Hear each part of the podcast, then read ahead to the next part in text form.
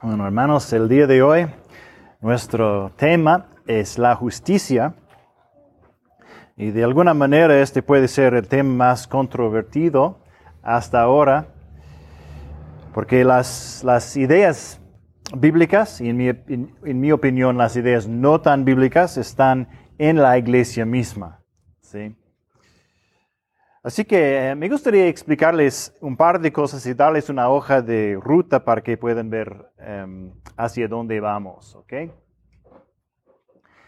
Creo que todos somos cada vez más conscientes de asuntos globales, ¿no? En mi caso, especialmente en el último año, um, he aprendido mucho más sobre los tres países del continente norteamericano, ¿no? Canadá, los Estados Unidos y México. Y así algunas de las cosas de las que hemos hablado han sido muy como exclusivas a México. Otras cosas son comunes a los tres países y otros, ¿no? Y algunas cosas ahora están entrando a México desde afuera, ¿sí? Pero eso es una simplificación excesiva. En el caso de la justicia, los tres países son muy, pero muy diferentes. Pero en una cultura global necesitamos ver cómo algunas de las mismas ideas se están desarrollando en diferentes lugares, ¿sí? En el mundo. Por tanto, espero que me perdonen si hablo de varios países y situaciones diferentes hoy y también en nuestra eh, próxima investigación en septiembre. Eh, hoy no vamos, vamos a tener un tiempo de grupos, en grupos, porque todos hablan demasiado. No, no, no, no es cierto. De hecho, si alguien habla demasiado es su siervo, ¿no? Eso es el caso de hoy. Um, pero ¿qué vamos a hacer? Todos vamos a la universidad hoy, ¿ok? Aprender, aprenderemos vocabulario nuevo y investigaremos algunas de las ideas básicas de la justicia en la Biblia y en el mundo también. Vamos a sentarlas como las bases hoy. Y van a tener dudas y preguntas, eh, en parte porque todos hemos sido afectados por las corrientes de las ideas del mundo que nos rodean. Estoy a sus órdenes para hablar sobre estas cosas porque tengo mucho que aprender. Y fíjense, si realmente comienzan a comprender esas ideas, las verán en todas partes. Y hablo especialmente a los jóvenes eh, que están aquí. Van a escuchar esas cosas eh, en la escuela, en las redes sociales, cada semana, tal vez cada día. Y bueno, cuando continuemos en septiembre, primero Dios, ah, construiremos sobre estas ideas y veremos más en cómo podemos hacer justicia, ¿no? Como dice Miqueas 6.8. Deuteronomio 16, 18 a 20 está en sus hojas. Dice, nombrarás jueces y oficiales en todas las ciudades que Yahvé tu Dios te da, según tus tribus. Y ellos juzgarán al pueblo con justo juicio. No torcerás la justicia. No harás acepción de personas ni tomará soborno, porque el soborno ciega los ojos del sabio y pervierte las palabras del justo. La justicia y solo la justicia buscarás, para que vivas y poseas la tierra que Yahvé, tu Dios, te da. Cuando hacemos justicia, imitamos a Dios, ¿verdad? Apocalipsis 15.3 ah, dice, grandes y maravillosas son tus obras, oh Señor Dios Todopoderoso. Justo y verdaderos son tus caminos, oh Rey de las naciones. Salmo 33, 3 y 5. Cántenle cántico nuevo, tañan con arte, con, con voz de júbilo, porque la palabra de Yahvé es recta y toda su obra es hecha con fidelidad. Él ama la justicia y el derecho. Llena está la tierra de la misericordia de Yahvé. Y vamos a hablar del tema de la justicia y el derecho, ¿no? Y aunque esto se base en la justicia de Dios, estaremos investigando más cómo administramos la justicia en la tierra, ¿no? A través de las autoridades que Dios nos ha dado. Y este es nuestro plan de hoy. Vamos a ver siete cosas que Dios nos ha dado que nos ayudarán a entender la justicia. Y también veremos cómo el mundo de hoy está tratando de distorsionar cada una de esas cosas. Entonces, el número uno es la verdad. La verdad. ¿Cuál es la máxima autoridad de la verdad, la fuente de la verdad? Dios, la palabra de Dios, ¿verdad? La Biblia. O podemos decir la persona de Jesucristo, ¿sí? Eh, revelado en la Biblia. Juan 14, 6, Jesús le dijo, yo soy el camino, la verdad y la vida. Nadie viene al Padre sino por mí. Colosenses 2.3 dice, en quien, es decir, en Cristo, están escondidos todos los tesoros de la sabiduría y el conocimiento. La verdad está en la mente inmutable de Dios. Nos ha dado leyes físicas, lógica, matemáticas, ciencia. Dios es veraz, Dios es consistente, por eso debemos imitarlo. Por eso dice en Levítico 19:36, tendrán balanzas justas y pesas justas, un efa justo y un hin justo. Yo soy Yahvé, su Dios, que los saqué de la tierra de Egipto. Yo soy Dios y ustedes son mi pueblo. Por lo tanto, cuando venda un kilo de tortillas, asegúrese de que sea un kilo completo de tortillas, no un poco menos, ¿verdad? Éxodo 20, 16, no darás falso testimonio contra tu prójimo. Honestidad, no mientas, no mientas, no engañes. La verdad es básicamente una cuestión de qué es real, ¿verdad? Las mentiras no son reales, ¿sí? Y el mismo Satanás es el autor de lo que es irreal. Em, falso, vacío. Dijo Jesús en Juan 8:44, el diablo fue un asesino desde el principio y no se han mantenido en la verdad porque no hay verdad en él. Cuando habla mentira, habla de su propia naturaleza porque es mentiroso y el padre de la mentira. ¿Cómo distorsiona el diablo la verdad? Introduce dudas. ¿Con qué Dios les ha dicho no comerán de ningún árbol del huerto? ¿Verdad? Ese 3.1.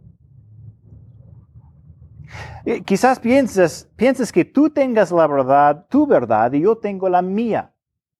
Quizás la verdad sea relativa según tu perspectiva, ¿no? Así podemos destruir la verdad por completo. Pero hay un problema para el mundo. Y aquí está si no, no hay verdad o no hay una verdad sólida y absoluta, ni siquiera nuestros enemigos pueden unirse, ¿verdad? Porque ¿cómo pueden tener algo en común? Mateo 12, 25, todo reino dividido contra sí mismo es asolado, y toda ciudad o casa dividida contra sí misma no se mantendrá en pie. Entonces, e, e, el enemigo tiene un problema aquí. Y entonces uno no puede rechazar totalmente la verdad de Dios. Uno debe usar la verdad de Dios y construir algo inestable y temporal y desde allí atacar a Dios. ¿Okay?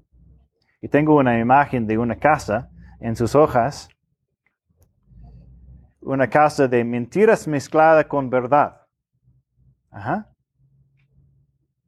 Quiero que la recuerdes bien. Si quieres rechazar a Dios, debe, debes usar mentiras, algo que no es real. ¿sí? Pero no se puede construir nada sin algo de verdad. Así es la base de operaciones del enemigo. Y así ciertos expertos deben construir esta casa de la verdad mezclada con qué? Mentiras. Y todos deben seguir sus teorías para tener un tipo de unidad. Y obviamente estos serán los sabios y poderosos filósofos de este mundo, ¿no? Los sociólogos, los políticos, los psicólogos, los científicos, los profesores. Por supuesto, estoy hablando de incrédulos en este caso, ¿no? Gracias a Dios hay muchos en estos campos que son obedientes a Cristo. Un pensador muy influyente fue Karl Marx, Carlos Marx, que vivió a medianos del siglo XIX. Em, Marx odiaba a Dios y el cristianismo. Escribió esto. La miseria religiosa es al mismo tiempo la expresión de la miseria real y la protesta contra ella. La religión es el sollozo de la criatura oprimida, es el significado real del mundo sin corazón, así como es el espíritu de una época privada de espíritu. Es el opio del pueblo. La eliminación de la religión como ilusoria felicidad del pueblo es la condición para su felicidad real. fin de cita. Para tener la felicidad real, debemos quitar la ilusión de la religión, dijo Marx. Debemos liberarnos de Dios y su verdad. Pero ¿qué tendremos en su lugar? La verdad mezclada con la mentira. Entonces, en sus hojas vamos a hablar de una cosmovisión marxista. Una cosmovisión marxista. Eso no quiere decir que todo esto sea 100% marxista, pero tiene raíces en el marxismo, ¿ok? Escribió Marx con Federico Engels en el Manifiesto del Partido Comunista en 1848. Um, el capítulo 1 empieza así. Toda la historia de la sociedad humana hasta la actualidad es una historia de luchas de clases, libres y esclavos, patricios y plebeos, varones y siervos de la gleba, maestros y oficiales. En una palabra, opresores y oprimidos. Frente a frente siempre. Empeñados en una lucha ininterrumpida, velada unas veces y otras franca y abierta, en una lucha que conduce en cada etapa a la transformación revolucionaria de todo el régimen social o al exterminio de ambas clases beligerantes. Fin de cita.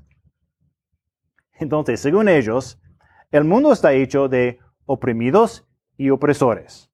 ¿Sí? Eres uno u otro.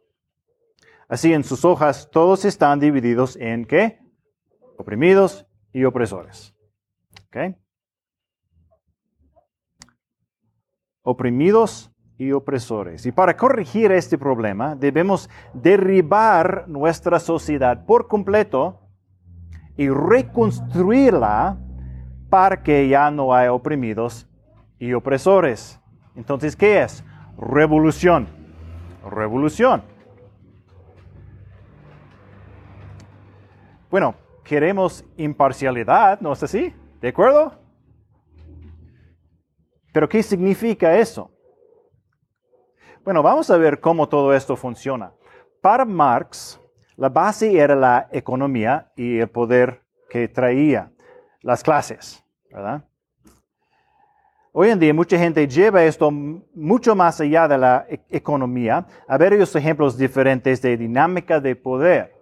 Ah, después de todo puedes oprimir a alguien ah, usando palabras, ¿no? O, o sistemas injustas. Si eres una minoría, o si vives en China pero eres mexicano, ¿O qué pasa si los hombres tienen más oportunidades que las mujeres? ¿Sí? ¿O qué pasa si eres una minoría sexual? ¿O si tu pueblo ha sido oprimido históricamente? ¿No? Entonces, tomamos todas esas cosas y les damos como puntos de opresión. ¿Ok? Eres una mujer, 10 puntos. Felicidades. Ah, eres una minoría, 20 puntos. Eres pobre, 15 puntos, ¿no? Etcétera. Eso se llama la interseccionalidad. ¿Has oído de eso? ¿Algunos? No mucho. Ok. Nueva palabra. Vocabulario. Interseccionalidad. Todos sus identidades, sus grupos, se intersecan. ¿Ok? La página, está en la página 2 de sus hojas las, las perspectivas, la interseccionalidad y la verdad relativa. Intersecciones de opresión en este caso.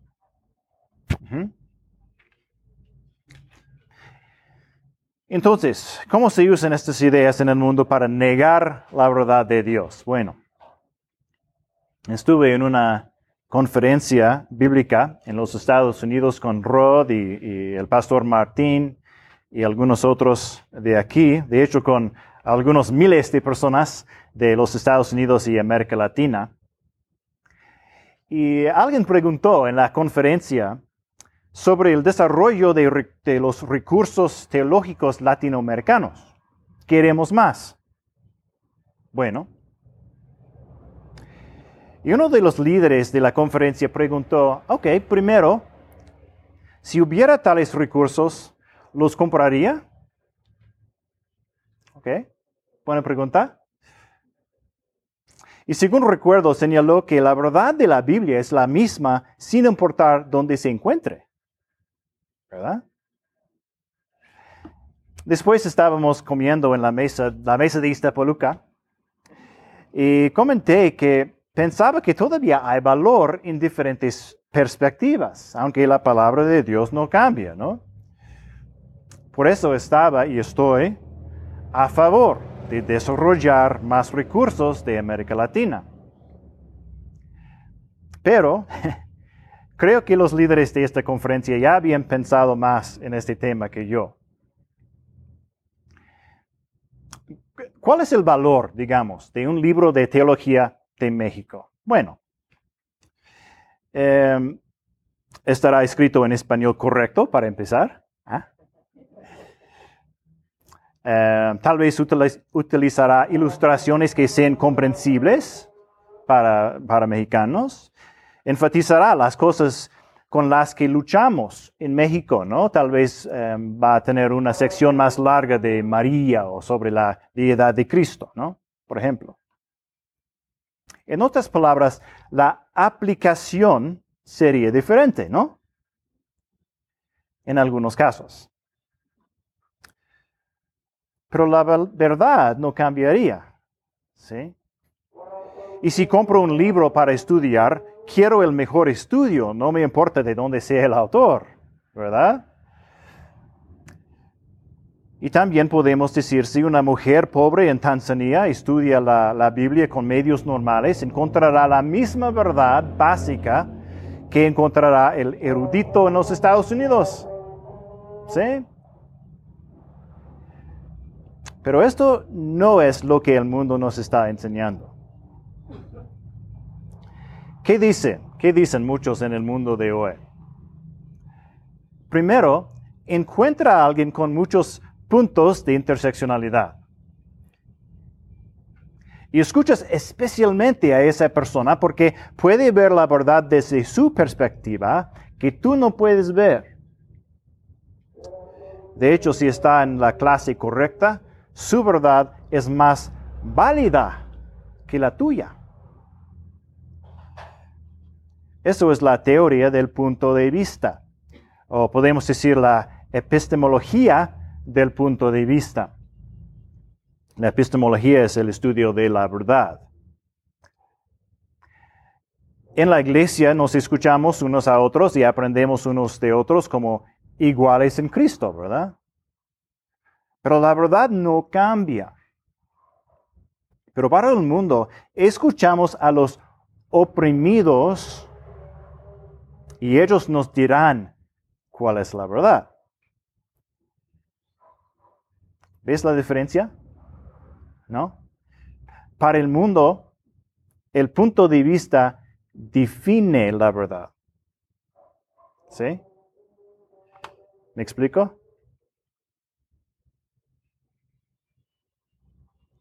¿Sí? ¿No? Más o menos. Continuamos. Por ejemplo, em, está la, epistemología feminista. La verdad feminista o femenina que solo ellas pueden ver, por ejemplo, ¿no? O la descolonización epistemológica. El conocimiento ha estado dominado por pueblos colonizadores fuertes a lo largo de la historia, por lo que necesitamos una nueva verdad. Algunos lugares están literalmente tratando de cambiar las verdades de las matemáticas porque piensan que de alguna manera ciertas naciones las han controlado. Buena suerte con eso, pero bueno. Literalmente ayer eh, escuché a alguien de una gran misión cristiana global decir que necesitamos una nueva hermenéutica para entender la Biblia. Sí, si tomaste la clase de hermenéutica, olvídalo. Necesitamos cambiar la verdad de la Biblia.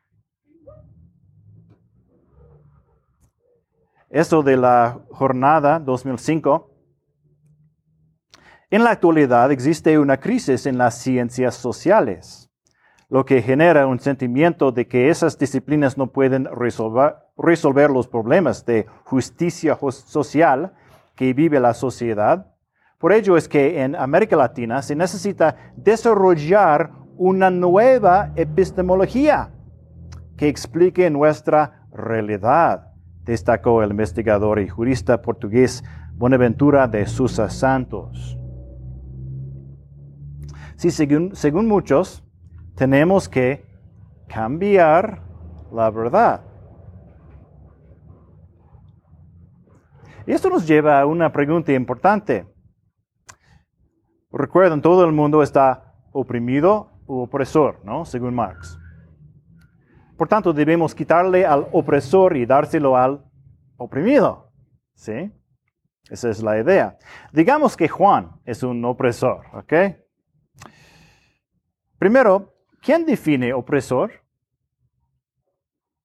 En segundo lugar, ¿qué pasa si Juan no quiere dárselo a Carlos, que está oprimido? Fácil necesitamos un gobierno que pueda decidir qué es la verdad, quién es quién, y luego tomar de uno y dárselo al otro. ¿Sí? ¿Ves el problema? Esta revolución requiere expertos con total poder.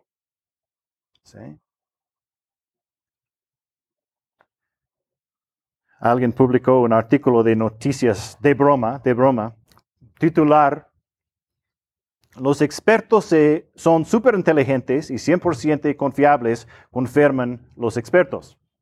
Y dice, un nuevo estudio realizado por expertos ha confirmado que los expertos siempre saben de lo que están hablando y nunca jamás inventan cosas para que suenen inteligentes, confirmaron hoy los expertos. Siempre se debe confiar en los expertos y nunca antes se han equivocado, dijeron los expertos en la recién conferencia de expertos, patrocinada por expertos. Los expertos son muy inteligentes y también eh, muy guapos y no socialmente ineptos. Debería ser amigo de los expertos porque eh, los expertos son realmente muy padres. ¿Ok? Pero realmente no es broma, ¿sí? ¿Qué mantiene la casa unida?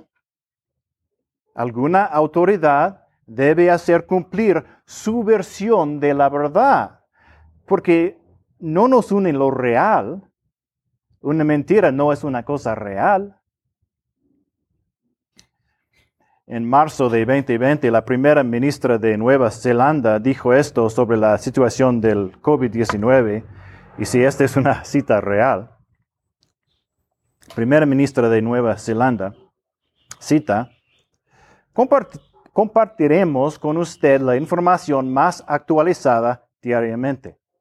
Puede confiar en nosotros como fuente de esa información. Para obtener esa información, no dude en visitarnos en cualquier momento para aclarar cualquier rumor que puede escuchar y da su sitio web. De lo contrario, descarte cualquier otra cosa. Seguiremos siendo su única fuente de verdad. Proporcionaremos información con frecuencia. Cuando vea esos mensajes, recuerde que a menos que lo escuche de nosotros, no es la verdad. Fin de cita. Ese punto de vista, hermanos, es el fin de la ciencia y el fin de la libertad. El hombre ha caído en el pecado y dar demasiado poder a una autoridad humana es invitar más opresión. ¿Sí?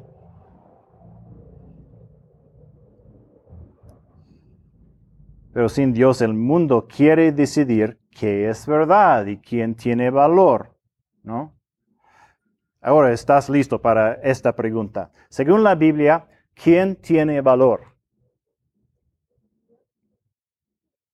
¿Quién más? Dios, sí. ¿Quién tiene valor entre nosotros? ¿Quién tiene valor? Todos. Todos, ¿verdad? Por la, recuerden, imago de la imagen de Dios. ¿Sí? Valor dado por Dios. ¿no? ¿Cómo es posible que el mundo pueda decir que todos deberíamos ser iguales y luego animar a las mujeres a abortar? ¿no? Asesinan bebés y al mismo tiempo dañan el cuerpo de la mujer y dicen que debemos ayudar a los, oprimidos.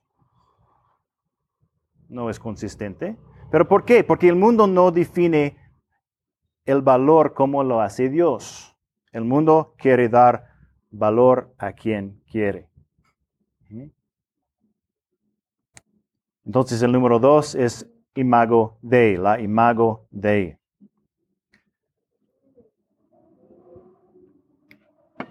Para muchos en el mundo de hoy, tienes valor por el grupo en el que estás. Imago de es el dos. Entonces, en el, en el mundo el valor es por el grupo, ¿no? Muchas veces. Digamos que eres una mujer. Por muchos de ustedes es cierto. Ok. Tienes valor porque estás en el grupo de mujeres. Pero recuerda, los expertos en el poder deben definir qué significa ser mujer. la epistemología feminista, podemos decir. Quizás si un hombre cree que es una mujer, es una mujer, ¿no? Pero tal vez si estás en, en, contra de asesinar bebés en el útero, en realidad no eres una mujer de verdad. Es decir, eres un traidora de la causa feminista, ¿verdad?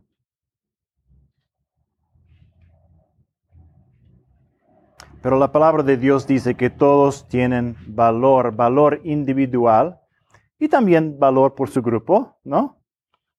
Las mujeres son increíbles, los hombres son asombrosos, todos tienen derechos básicos según la ley otorgados por Dios. Ya hemos hablado bastante de, de la imagen de Dios y lo haremos de nuevo, así que sigamos adelante. Número tres, la ley, la ley.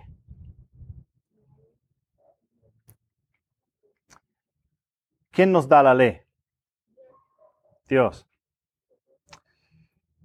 Ahora tenemos la ley de Moisés para Israel, ¿no?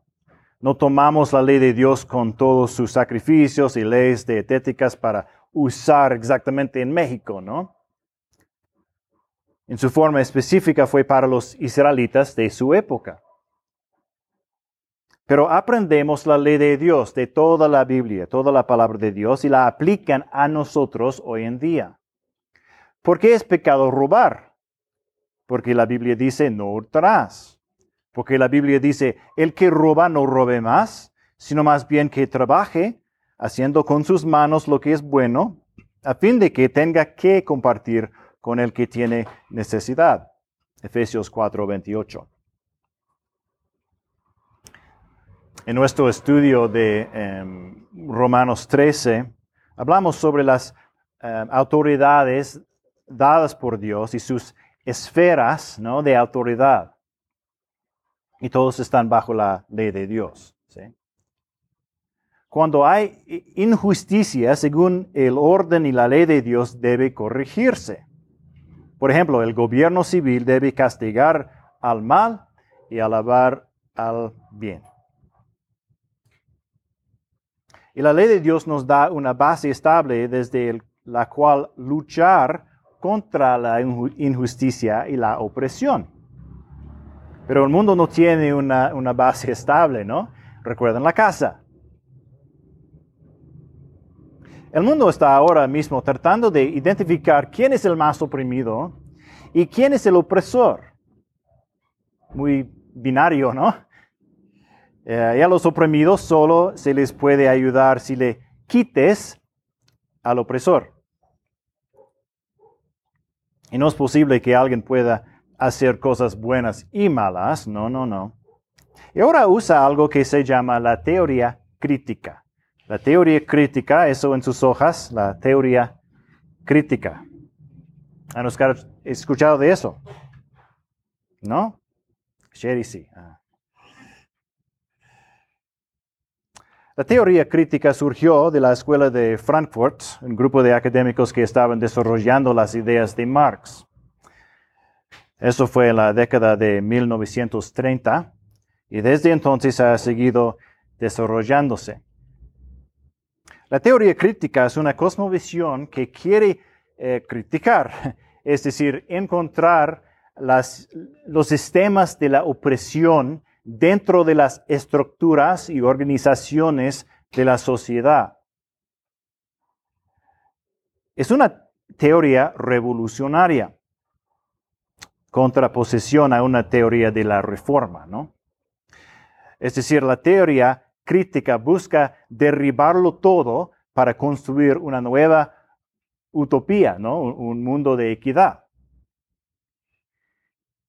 Y esto explica algunas cosas extrañas que ves en el mundo de hoy. Por ejemplo, en los Estados Unidos hablan de desmantelar o desfinanciar qué?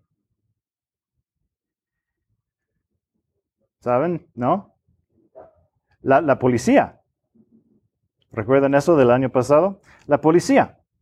Bueno, ¿por qué no reformar? Porque creen que el sistema en su esencia es el problema. En Canadá, en las últimas semanas, más de 50 iglesias han sido dañadas o incendiadas. Más de 50. En respuesta, la directora de la Asociación de Libertades Civiles de Colombia Británica escribió en Twitter, quémalo todo. ¿Quémalo todo? ¿Cómo? ¿La directora de la Asociación de Libertades Civiles? ¿Por qué? Porque el sistema del cristianismo es uno de los problemas. La iglesia, las escuelas, nuestro gobierno, quémalo todo. Esto es revolución. ¿Sí? Y así la teoría crítica tiene que dividir todo y todos.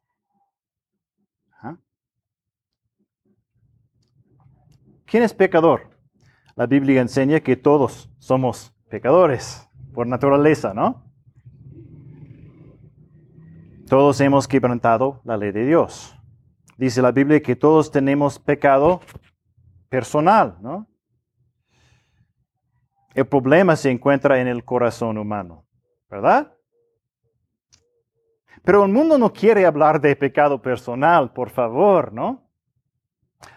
Muchos ya dicen que pecadores son aquellos a quienes los expertos llaman opresores, pero un grupo, ¿no? Un grupo. Un sistema, no el corazón. Esto sea eh, de la historia de su grupo, su raza, su país, y no de usted personalmente. Por ejemplo, tal vez los Estados Unidos sea el opresor, ¿no? Alguien dirá que los Estados Unidos robó tierras de Gran Bretaña y así de Canadá y de México. Cuando las colonias del futuro, Estados Unidos, se rebelaron, los rebeldes destruyeron todas las propiedades de uno de mis antepasados. Lo perdió todo por su lealtad al rey. Y en México celebramos a los niños héroes, por ejemplo, ¿no? ¿Qué hacemos? Bueno, podemos darle la mitad de los Estados Unidos a Canadá, la mitad a México, y ya no tenemos que conducir por los Estados Unidos para llegar a Canadá. Perfecto para mí. Pero tal vez Kevin de los Estados Unidos nació allí y trabajó toda su vida para mantener a su familia y ahora le vamos a quitar su propiedad. Eso es complicado, ¿no? Y tenemos eh, una relación complicada con la revolución aquí en México, ¿no? Todos queremos tierra y libertad. La libertad de trabajar con nuestras familias. No queremos todo el poder en manos de unos pocos tiranos, ¿verdad? Pero tenemos que buscar la manera de Dios para combatir la opresión, ¿no? Según su ley. Pero los expertos del mundo quieren decidir qué es el pecado y quién es un pecador. Y por supuesto, esta, está la cuestión de raza y no estoy hablando mucho de eso porque hablaremos de eso la próxima vez. Dios dice, si violas mi ley, eres un pecador. No es una cuestión de su grupo. Y alguien dirá, ¿no dice la Biblia que Dios castiga la iniquidad de los padres sobre los hijos y sobre los hijos de los hijos hasta la tercera y cuarta generación? Éxodo 34, 7. Sí, pero cuidado. Esos son hijos que continúan en el pecado de sus padres. Eh, más claro en Deuteronomio 5, 9 y 10. Escuchan. Soy Dios celoso que castigo la iniquidad de los padres sobre los hijos y sobre la tercera y la cuarta generación de los que me aborrecen, pero que muestro misericordia a millares a los que aman y guardan mis mandamientos. En otras palabras, si los niños continúan odiando a Dios, solo acumularán más juicio, ¿no? Dios realmente explica eh, esto con mucho más cuidado en, eh, Ezequiel 18. Si sean tan amables a buscar el libro de Ezequiel, Isaías, Jeremías, Lamentaciones, Ezequiel y el capítulo 18, por favor. Vamos a ver lo que Dios dice sobre el pecado, especialmente el pecado en familias.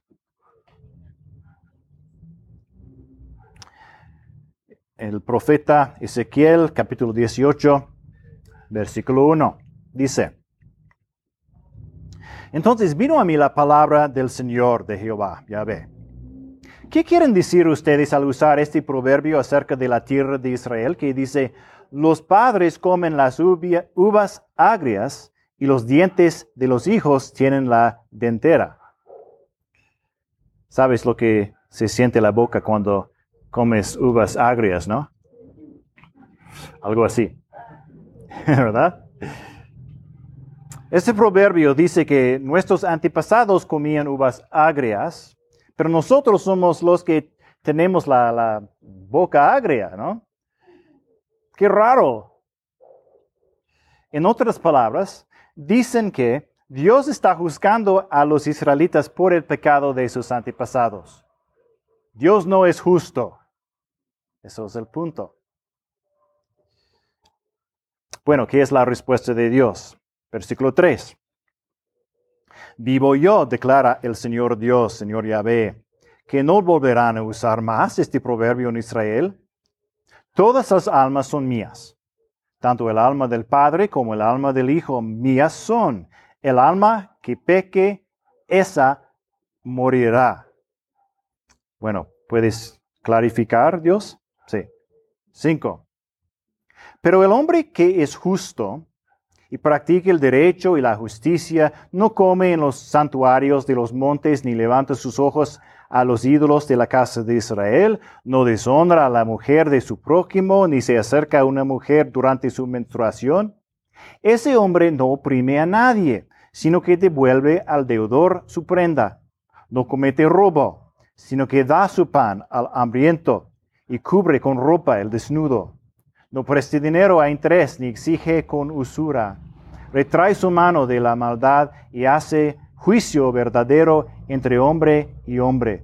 También anda en mis estatutos y mis ordenanzas, obrando fielmente. Ese hombre es justo, ciertamente vivirá, declara el Señor Dios. Ok, un hombre justo, ¿no? Según la ley de Moisés. Un individuo justo, ¿verdad? por sus propias acciones, ¿de acuerdo? Ok, versículo 10. Pero si tiene un hijo violento que derrama sangre un hermano, a un hermano, aunque el padre mismo no hizo ninguna de estas cosas, también come en los santuarios de los montes y deshonra a la mujer de su prójimo, además oprime al pobre y al necesitado, como comete robo, no devuelve la prenda, levanta sus ojos a los ídolos y comete abominación, también presta interés y exige con usura, ¿vivirá? No vivirá. Ha cometido todas estas abominaciones, ciertamente morirá. Su sangre será sobre él. ¿Vienes de una familia cristiana, justa? Genial. Si pecas sin Cristo, serás castigado, ¿no? Tu familia nunca te salvará. Así que ahora tenemos un hijo malvado de un padre justo, ¿verdad? Pero ¿qué pasa si, si el hijo malvado tiene un hijo? Vamos a ver, 14. Pero si tiene un hijo que observa todos los pecados que su padre ha cometido y viéndolo no hace lo mismo, pues no come en los santuarios de los montes, ni levanta sus ojos a los ídolos de la casa de Israel, ni deshonra a la mujer de su prójimo, no oprime a nadie, ni retiene la prenda, no comete robo, sino que da su pan al hambriento y cubre al desnudo con ropa. Además, retrae su mano del pobre, no cobre interés ni usura, cumple mis ordenanzas y anda en mis estatutos. Ese hijo no morirá por la iniquidad de su padre, sino vivirá. Eh, bueno, en resumen, el versículo 20, el alma que peque, esa morirá. El Hijo no cargará con la iniquidad del Padre, ni el Padre cargará con la iniquidad del Hijo. La justicia del justo será sobre él, y la maldad del impío será sobre él. Ok, ahora eso es muy blanco y negro, ¿verdad? Bien y mal, ¿no? Malo y bueno. El pecado viene del individual, ¿no? La maldad de otra persona no es tu carga. Versículo 20.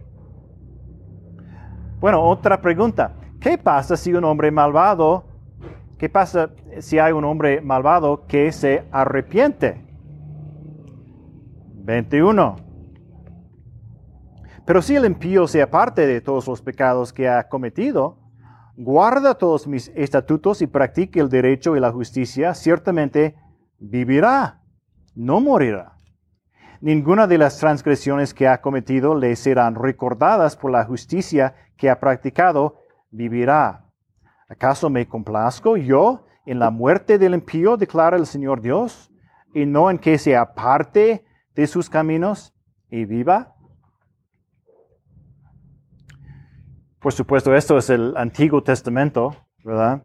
Eh, ahora sabemos que Dios perdona el pecado a través de Cristo, ¿no? Pero en el Antiguo Testamento, aunque no sabían que Dios, eh, bueno, no sabían acerca de la cruz, sabían que Dios es un Dios misericordioso, ¿no? Si el individuo inicuo se arrepiente, Dios perdonará, ¿verdad? 24. Pero si el justo se aparte de su, su justicia y comete iniquidad, actuando conforme a todas las abominaciones que comete el impío, vivirá. Ninguna de las obras justas que ha hecho le serán, le serán recordadas por la infidelidad que ha cometido y el pecado que ha cometido, por ellos morirá. Esto no significa que puedes perder tu salvación, no puedes. Significa que alguien, si alguien decide hacer el mal, será castigado, ¿no? Incluso si ha vivido una vida buena y moral en los últimos años, ¿sí? Entonces, si quieres saber si estás agradando a Dios, aquí está la pregunta, ¿cómo estás actuando hoy, esta semana? Y si eso incluye el arrepentimiento por tus pecados, pasados, ¿no? Y arreglar todo con tu prójimo. Y hablaremos más de eso en, septiembre. Eh, voy al versículo 29. Pero la casa de Israel dice, el camino del Señor no es recto. ¿No son rectos mis caminos, oh casa de Israel? ¿No son los caminos de ustedes los que no son rectos? El hombre ama juzgar a Dios y llamar a Dios injusto, ¿no? Pero ¿qué hace Dios? No castiga a los inocentes por los pecados de sus padres, solo castiga a los malvados. Y si el impío se arrepiente, es misericordioso y perdona. Pero como humanos, creemos que conocemos un camino mejor, ¿no?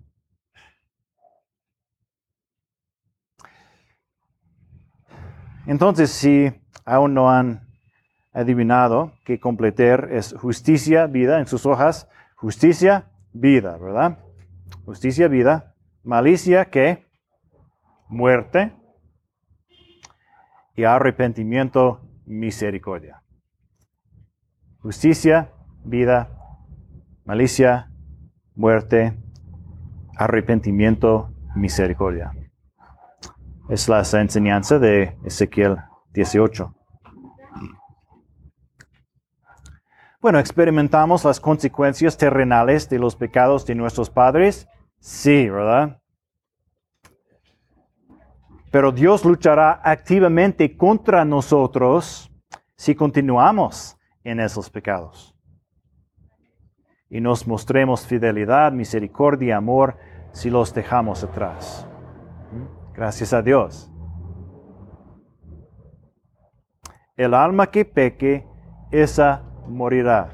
El justo que vivirá. Vivirá. Es Dios quien nos dice qué es pecado y quién es un pecador. Somos responsables de nuestro propio pecado. No culpes a tus padres o abuelos. Estás libre de los pecados de cualquier supuesto grupo del que formes parte, siempre y cuando no estés participando activamente en su pecado, mientras vivas para el Señor.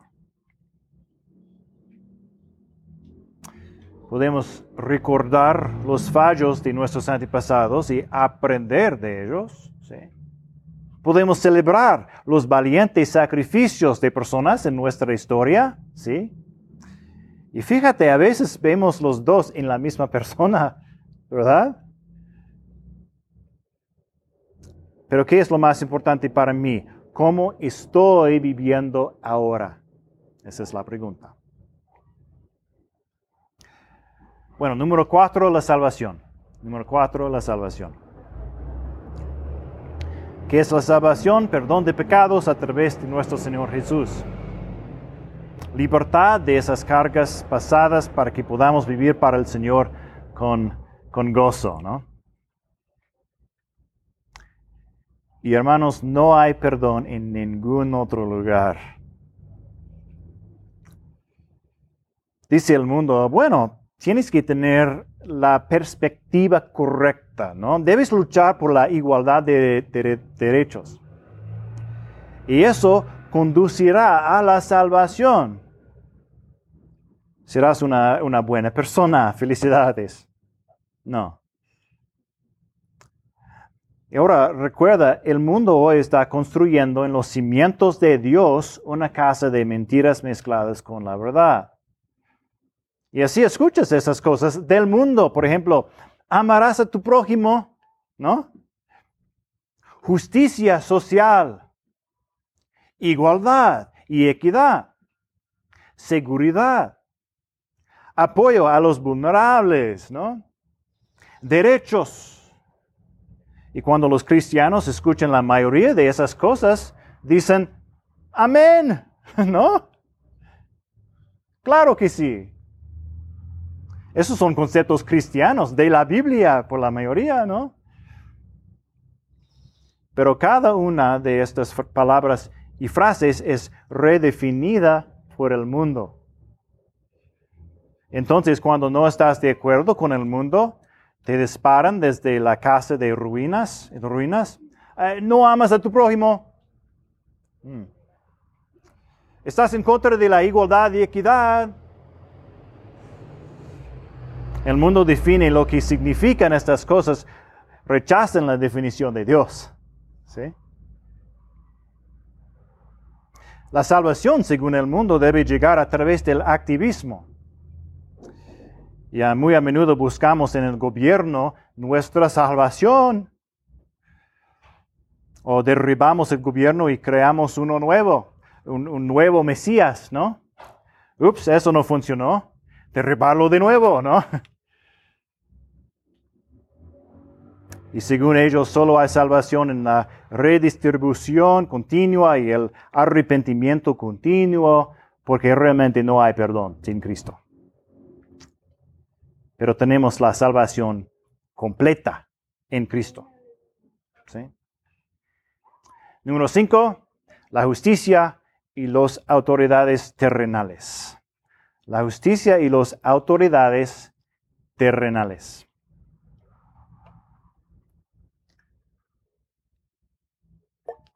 El mundo anhela justicia, ¿no? Y nosotros tenemos la respuesta. Sabemos cómo aplicar la justicia porque tenemos la palabra de Dios. Y como cristianos sabemos que Dios nos dará justicia perfecta algún día, ¿no? Pero si rechaza a Dios, necesita justicia completa hoy. Veamos un ejemplo. Ah, ¿Recuerdan la ley sobre los testigos en la Biblia? ¿Qué es? la ley sobre testigos. Sí, dos o tres testigos, ¿verdad? Em, eso de Deuteronomio 19 y 15, no se levantará un solo testigo contra un hombre por cualquier iniquidad o por cualquier pecado que haya cometido. El caso será confirmado por el testimonio de dos o tres testigos.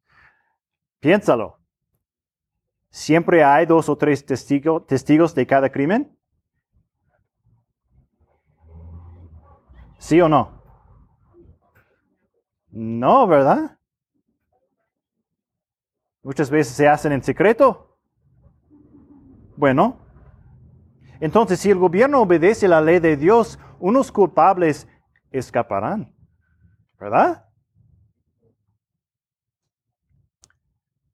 No es justo. Bueno, pero sabemos que todos seremos juzgados por Dios, un juicio perfecto, ¿no? Entonces, ¿qué está haciendo Dios? Está protegiendo a los inocentes. ¿Sí? Si hay duda, no condenamos. Eso es un principio tan importante, ¿no? Si hay duda, no condenamos. Pero el mundo quiere justicia completa ahora, ¿verdad? Porque el mundo ha rechazado a Dios. Entonces, el fin justifica los medios, por ejemplo, ¿no? Ah, así que avergonzamos a la gente en las redes sociales si alguien nos parece culpable. Así que creamos las llamadas leyes del odio, porque creemos que sabemos lo que la gente piensa y cuáles son sus motivaciones. Porque sin el juicio final de Dios debemos encontrar una manera de juzgar los corazones y las mentes, además de las acciones. El mundo intenta comprender la historia a la perfección y corregir todas las injusticias de todos los tiempos ahora mismo. Pero nadie puede ocupar el lugar de Dios. Hay límites para la justicia terrenal. Dice la Biblia en Levítico 19, 15, no harás injusticia en el juicio, no favorecerás al pobre, ni complacerás al rico sino que con justicia juzgarás a tu prójimo. Pero dice el mundo, bueno, el gobierno debe tomar de los ricos, es decir, robar y dar a los pobres, porque todos deben ser iguales en todos los aspectos. Y si un gobierno puede robar usando impuestos, si robar a los ricos sigue siendo robar, Qué raro lo que dice Levítico, ¿no? No favorecerás al pobre ni complacerás al rico. Sabemos que la, justicia terrenal tiene sus límites, pero también sabemos que Dios un día traerá justicia perfecta. No es bueno que un rico robe. No es bueno que un pobre robe porque tenemos la ley de Dios. Pero Dios también nos dice que defendamos a los oprimidos. Y hablaremos más sobre eso la próxima vez. La ley debería aplicarse a todo el mundo, pero la injusticia suele atacar a determinadas personas, sí. Los vulnerables, los huérfanos, etcétera, ¿no? Por tanto, tenemos trabajo que hacer para ayudar especialmente a determinadas personas, para asegurarse de que la ley se les aplique por igual. Porque muchas veces no es así. ¿Sí? Número 6, la iglesia. La iglesia. El mundo mira, mira a expertos, ¿no? antropólogos, sociólogos. La iglesia apunta a la palabra de Dios predicado por el Espíritu Santo. Uh, primera de Timoteo 3:15, la iglesia del Dios vivo, columna y sostén de la verdad. Primera de Pedro 1:12. Ah, perdón, eso fue primera de Timoteo 3:15, pero primera de Pedro 1:12 dice, a los profetas se les fue revelado que no se servían a sí mismos, sino a ustedes, en estas cosas que ahora les han sido anunciadas mediante los que se les predicaron el Evangelio por el Espíritu Santo enviado del cielo, cosas a las cuales los ángeles anhelan mirar. El escritor John Harris ha dicho que los nuevos profetas del mundo son teóricos críticos. Los nuevos sacerdotes son los medios de comunicación. El nuevo clero son los, los organizadores comunitarios, los activistas. En la iglesia celebramos la Santa Cena, recordando la obra completa de Dios. Para el mundo no hay perdón. En la iglesia celebramos el bautismo meditando en la nueva vida y esperanza que tenemos en Cristo. En el mundo ponemos nuestra confianza en los expertos y en el gobierno, o un gobierno futuro tal vez, ¿no? En la iglesia trabajamos por la justicia según la palabra de Dios y empezamos con el corazón del hombre, ¿no? En el mundo buscan control para dar su versión de la justicia, que muchas veces es libertad para que podemos pecar más. Y es poder en manos de unos pocos. Es la narrativa oficial, ¿no? Una pregunta, en las noticias, ¿qué leemos? Por ejemplo, ¿con qué frecuencia lee acerca de los miles de abortos que ocurren cada hora y el daño que le causa al cuerpo de las mujeres? ¿Con qué frecuencia lee sobre la trata mundial de esclavos? Eso a veces, pero no mucho, ¿no? Escuchen del reporte reciente de Intersociety de Nigeria que en dos, 200 días Casi 3.500 cristianos han sido brutalmente asesinados solo en ese país. ¿3.500? ¿Han escuchado de eso?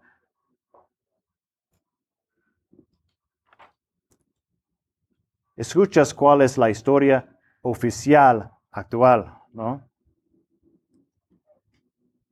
Como iglesia local debemos buscar la verdad y buscar la justicia. No es fácil. Pero comenzamos con nuestras propias familias y nuestra, este, nuestras propias comunidades, ¿no? ¿Cómo podemos ayudar? Realmente. Como iglesia es nuestro trabajo hablar la verdad del Evangelio porque solo los corazones transformados pueden realmente transformar la sociedad. Porque es Cristo o caos. La iglesia y la familia se interponen en el camino de la confusión y la injusticia del mundo. Pero déjame decir que cuando la iglesia cristiana y la familia cristiana se opongan a la injusticia, será difícil. He dicho que el mundo quiere dividirse. Quémalo todo. La iglesia se une en Jesucristo, ¿no? Y hablaremos de eso más la próxima vez. Pero bueno, el número siete, la justicia eterna. La justicia eterna. Creemos que la esperanza no se encuentra en un mundo futuro creado por un gobierno poderoso o creado por ciertos expertos poderosos. Creemos en la justicia perfecta traída por Jesucristo. ¿Qué dice Dios sobre su Mesías en Isaías 42.1? Este es mi siervo, a quien yo sostengo, mi, mi escogido, en quien mi alma se complace. He puesto mi espíritu sobre él. Él traerá justicia a las naciones. Apocalipsis 19, 15 a 16. De su boca sale una espada afilada para herir con ella las, a las naciones y las regirá con vara de hierro. Él mismo pisa el lagar del vino del furor, de la ira de Dios Todopoderoso. En su manto y en su muslo tiene un nombre escrito, Rey de Reyes y Señor de Señores. Es Cristo. ¿Los culpables escaparán la justicia de este mundo? A veces sí. ¿Los culpables escaparán la justicia de Dios? Nunca.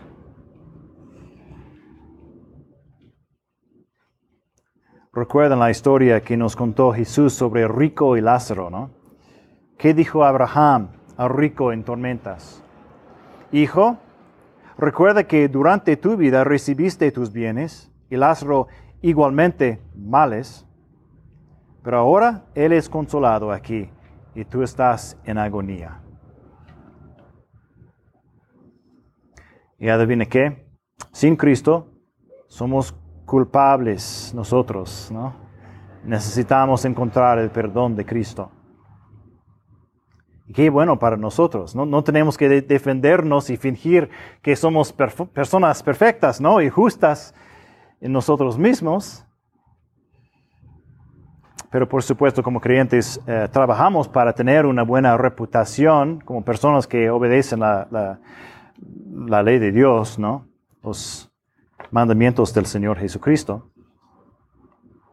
Y si seguimos a Cristo como nuestro ejemplo, tenía compasión de las personas que sufrían. Él los sanó, los amaba y les trajo la palabra de Dios. Todo esto es necesario. Deseamos justicia en el mundo. Y la próxima vez, si, Dios quiere, hablaremos más sobre temas como racismo y veremos cómo debemos y podemos vivir con justicia y promover la justicia en el mundo. Hablamos de muchos puntos de vista falsos, pero em, nuestro trabajo principal es promover la verdadera justicia, ¿no? Y tenemos mucha tarea, ¿sí? Bueno, oramos. Padre Celestial, eh, sabemos que toda la justicia viene de ti porque eres un Dios justo. Señor, eh, queremos ser como tú, queremos aprender de tu palabra. Señor, ayúdanos no solo a, parecer buenos, sino a hacer lo que es justo, a ayudar a los necesitados, a mostrar misericordia y a caminar humildemente en tu presencia, Señor. Oramos en el nombre santo del Señor Jesús. Amén.